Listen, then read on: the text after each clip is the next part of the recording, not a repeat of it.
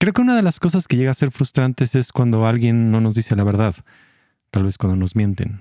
Y eso, bien, puede llegar a doler bastante, pero ¿qué hay acerca de las mentiras que nos decimos a nosotros mismos?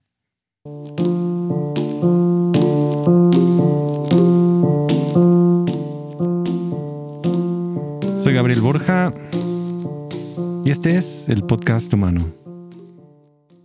Y hemos llegado al episodio número 90. Estamos a 10 de llegar a 100. Y realmente emocionado por tantas cosas que eh, se están preparando para los próximos episodios. Y hay un, episodio que creo que va a ser de mucha ayuda en la relación de salud mental con nuestras finanzas. Estoy, estoy como emocionado de, ese episodio, trabajándolo, desarrollándolo. Y también eh, episodio para empezar a tener uh, algunos profesionales, psicólogos, psicólogas que estén también ayudándonos con algunos temas desde la perspectiva profesional. Entonces hay, hay cosas bien interesantes em, preparándolas para, para, lo que está por venir en estos episodios. Y antes de ir al tema como de hoy, em, quiero dar un pequeño reporte de, esto, de trabajo con eh, los refugiados de Ucrania. Yo sé que tal vez ya has escuchado que he estado mencionando mucho acerca de este tema, pero siento honestamente que mucho de lo que viene después de haber enfrentado eh, retos en tu salud mental es poder también ayudar a los demás y, sobre todo en una carga y en una eh, causa que, ha sido muy, muy, muy personal.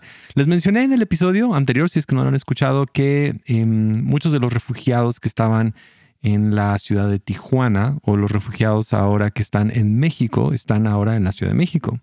Y a mí me queda a una hora 40 minutos de distancia el albergue en el refugio en el que ahora se encuentran. Y he estado, eh, la verdad, esta última semana viajando bastante, llevando eh, todo lo que he podido llevar desde ropa y vasos y artículos de higiene personal y estaremos llevando algunos equipos de voluntarios. Entonces, sí, solamente eh, que si tú estás en esta zona mm, del centro de México, eh, te puedes unir a uno de estos equipos de voluntarios. Si tú quieres dar un día también de tu tiempo, puedes ir como voluntario, como voluntaria para trabajar ya en el albergue o en el aeropuerto, recibiendo a la gente. Aunque no hables inglés, hay mucho trabajo que, que va a ser útil. Porque eso, eso creo que tiene que ser. Si, si estamos solamente mirando nuestra salud mental como para poder nada más estar bien con nosotros mismos, está, es como un primer nivel. Pero creo que algo extraordinario es cuando ahora puedes empezar a dar, mostrar generosidad, em, ser más humano. Eso, eso se trata, eh, esto. Entonces podemos, podemos ayudar y, vamos a estar nosotros preparando con algunos equipos de voluntarios comida caliente, eh, de repente poniendo una película, eh, pasando un par de partidos de fútbol, porque la gente realmente está ahí con muy poco de lo que pueden hacer en una zona de la ciudad en la cual tampoco no pueden como caminar y conocer, no hay muchas cosas cerca. Entonces sí queremos ir y, traer un poco de, alivio, de acompañamiento, de, eh, sí, de poder hacerlos sentir un poquito más en casa. Ese es nuestro, nuestro deseo. Y este episodio comenzó con una idea. Tengo que admitir que estoy un poco frustrado y me río porque había pensado en esta idea, después lo vi en una cuenta de memes, pero la idea en sí no es mala. pero pensaba en cómo, hmm, cómo de repente sí nosotros nos podemos llegar a, mentir, a crear ideas que, que se convierten en nuestros propios panoramas o, formas en que vemos el mundo y que de alguna otra manera es, es un sesgo, pero más que un sesgo, de repente es que la, la ansiedad, la depresión y el estrés mm, realmente solo saben mentir. No, no precisamente saben decir la verdad, están, están intentando levantar, decir, anunciar un panorama negativo de lo que está por suceder o de lo que te ha pasado y, a veces sí llegan a tergiversar lo que, lo que vivimos para hacerlo todavía más negativo o solo enfocarte en las partes negativas. y llegan también a cambiar nuestro panorama acerca del futuro o del presente. cambian mucho eh, la manera en que vemos. Y, en general empiezan a mentir alrededor de, varias ideas, pero creo que hay una, una idea que prevalece en eso y es una idea de escasez. Este es como, como lo que más llega a predicar a proclamar, a gritar, a decir la ansiedad, la depresión, el estrés, las cosas, los problemas, es esta idea de escasez, de que no hay suficiente, de que no vas a, tenerlo. Incluso toda esta idea de, esta guerra, ¿no? De Ucrania-Rusia es porque alguien piensa que no hay suficiente en su país y tiene que ir a tomar de otro país. Que tengo que ir a agarrar de alguien más. Y tal vez en el fondo hay esta idea también como de, envidia, de, ver a otras personas, mm, de, de, sentir que alguien más ya lo encontró, pero, pero son todas estas sensaciones que se reúnen, que se juntan y, que forman esta, esta como idea que, que, al final creo que de cuentas es, es una mentira, una mentira acerca de escasez. Y de ahí vienen, por ejemplo, los conflictos. Si tú vas a tener un conflicto Em, por ejemplo, en una pareja, una pareja tiene un conflicto porque es como no me, no me dan suficiente, no me aman suficiente, esta persona con la que estoy no recibo lo suficiente de esa persona. Pero de repente si tú no te sientes suficiente, si tú vives esta mentira, entonces nadie puede ser suficiente para ti, porque en el fondo, por más que recibas, recibas, recibas, nunca es, es suficiente. Es esta, esta idea de escasez, de que todo a mi alrededor está roto y de que me faltan muchas cosas y que no voy a tener lo suficiente. Y entonces produce, por ejemplo, temor del futuro. ¿Qué me va a pasar en el futuro? Si yo no he tenido suficiente o no tuve suficiente, en el futuro tampoco voy a tener suficiente. Entonces empezamos a agarrar y empezamos a tomar y empezamos a, robar, a tomar, a guardar, a acumular o vienen estas ideas de, de no sé qué me va a pasar en el futuro, no sé qué va a suceder, porque sí, el mundo está de repente un poco tejido con estas ideas de escasez de, que mis papás no me entendieron lo suficiente, por lo tanto nadie me va a entender, por lo tanto nadie está de mi lado, por lo tanto son, son estas como conclusiones muy simplistas, pero todas giran alrededor de esa idea de que no me dan suficiente, no tengo suficiente, no voy a ser suficiente, entonces intento nada más en la vida agarrar, agarrar, agarrar, agarrar, todo para mí, para mí, para mí, y, y a ver cómo, cómo nos van. Alguien, aquí en México recién celebramos el Día del Niño y alguien decía, esta generación está tan enfocada que no puede celebrar el Día de los Niños, tiene que celebrar el Día de ellos. Como que ellos son, aunque bueno, va con el episodio de la semana pasada, pero con esta idea más bien de que yo necesito ser celebrado en lugar de celebrar lo que significa ser niño o los atributos de niño en nosotros. Y es eso, es como, como la escasez. Entonces, cuando nos, tomamos, nos, topamos o nos encontramos con situaciones de escasez, em, em, tenemos ahí que ver qué es lo que sale en nuestra vida, porque ahí es un buen punto para tal vez voltear y decir, claro, yo he vivido con la sensación de escasez que el mundo no tiene suficiente amor. Esto lo escuché de, de una persona, dijo, yo creo en el amor, pero creo que el amor no cree en mí. Y en el momento que lo dijo me pareció, sí, es cierto, yo, yo también estoy de acuerdo con esa frase, pero después volteé y dije, claro, porque esa es una sensación de escasez, de yo creo más en el mundo, pero el mundo no cree en mí. Yo tengo más, pero la gente no cree en mí. Como que hay, no hay suficiente en el mundo, no hay suficiente esto, no hay suficiente el otro.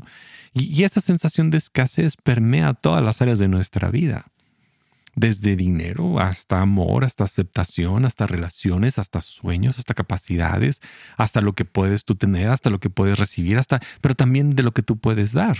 ¿Y yo por qué tengo que ayudar a los refugiados? ¿Yo por qué tengo que involucrarme con eso?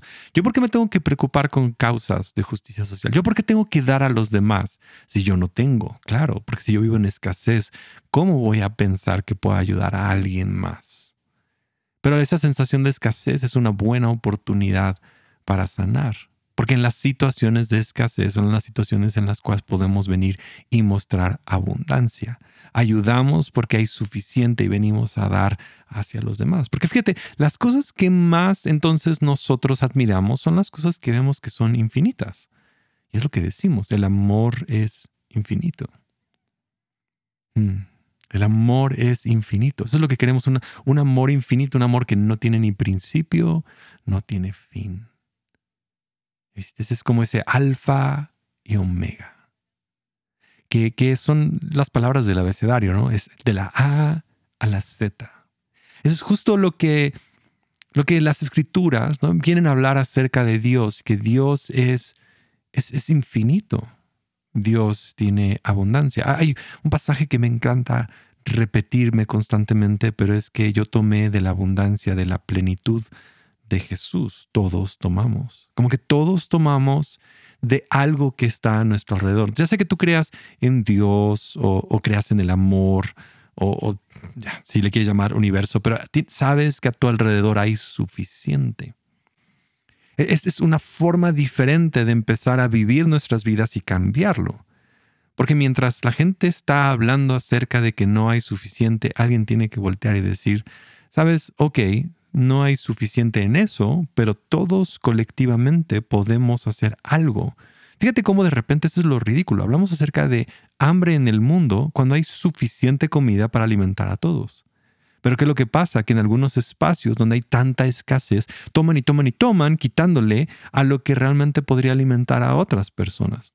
Lejos de que podamos nosotros tener, porque hay suficiente para todos y cosechamos suficiente para todos y tenemos suficiente para todos, vivimos todavía con una sensación de escasez. Entonces, en algunos lugares toman más de lo necesario. Y en otros no hay suficiente, porque no les llegó, porque otros tomaron de lo que podríamos repartir. De ahí es donde viene esta idea de que pensemos que mucho de nuestra salud mental viene de eso, de, de, que no hay suficiente, no hay suficiente hacia mi futuro, no voy a tener suficiente, no voy a tener suficiente dinero, no voy a tener suficiente esto, no voy a alcanzar. Entonces, empecemos por ver lo infinito a nuestro alrededor, del alfa y la omega,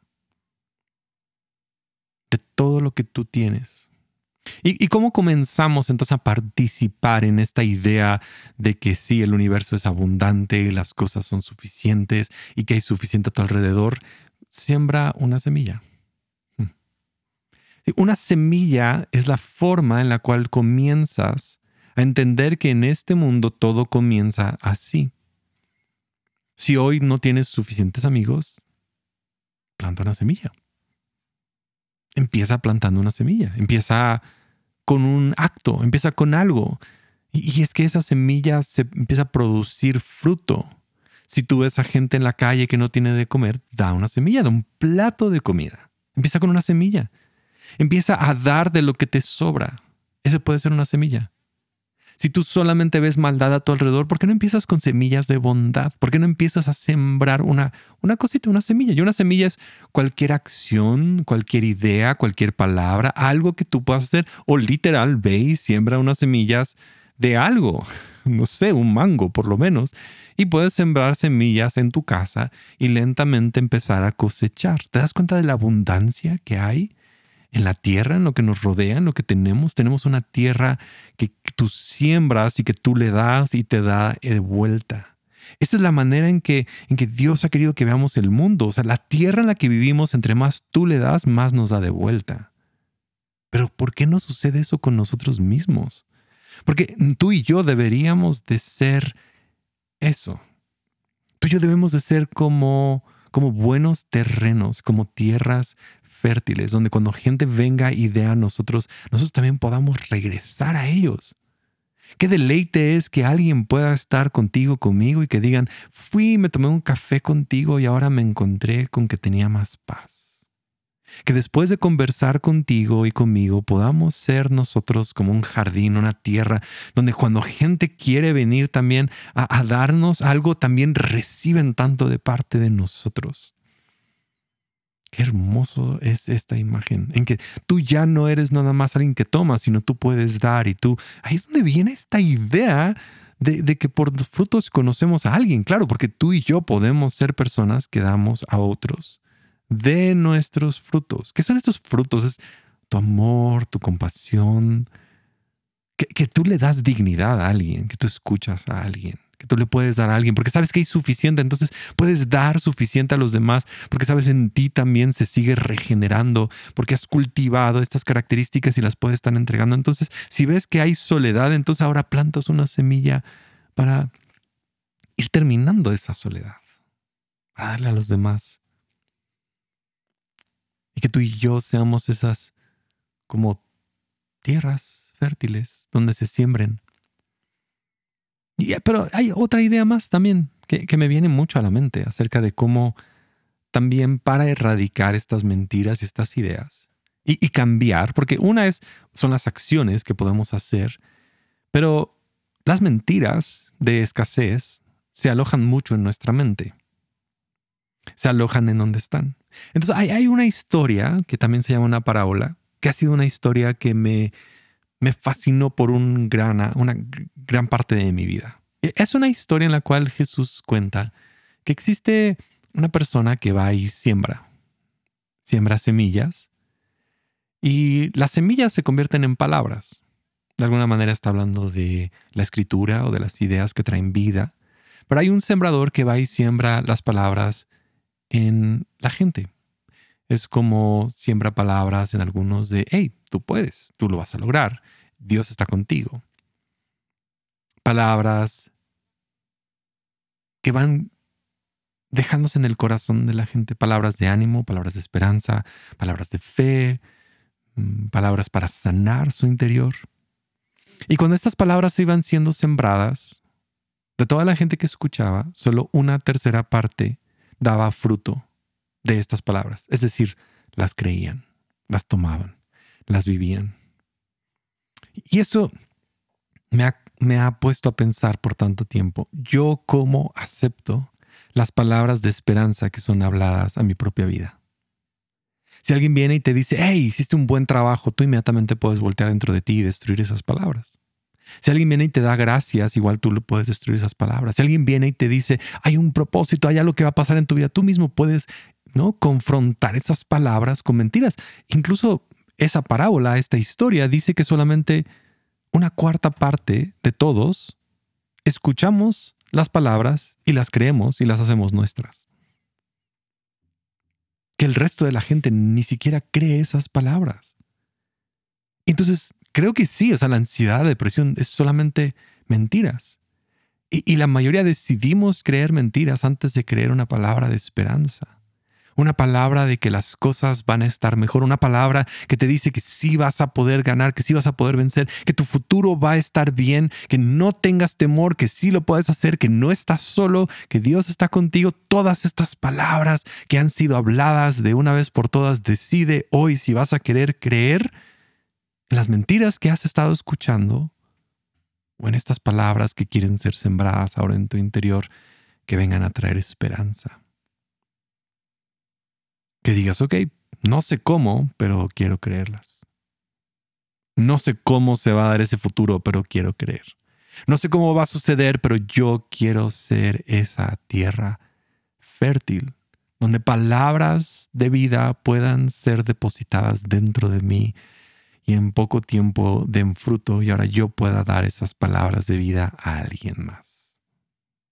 Yo quiero ser de ese grupo de personas que cuando escuchen que alguien les dice, oye, eres como un ángel, lo pueda yo aceptar y decir, gracias. Gracias. Cuando alguien llega y te diga, eres extraordinario, gracias, e-, eres la mejor cocinera, digas gracias.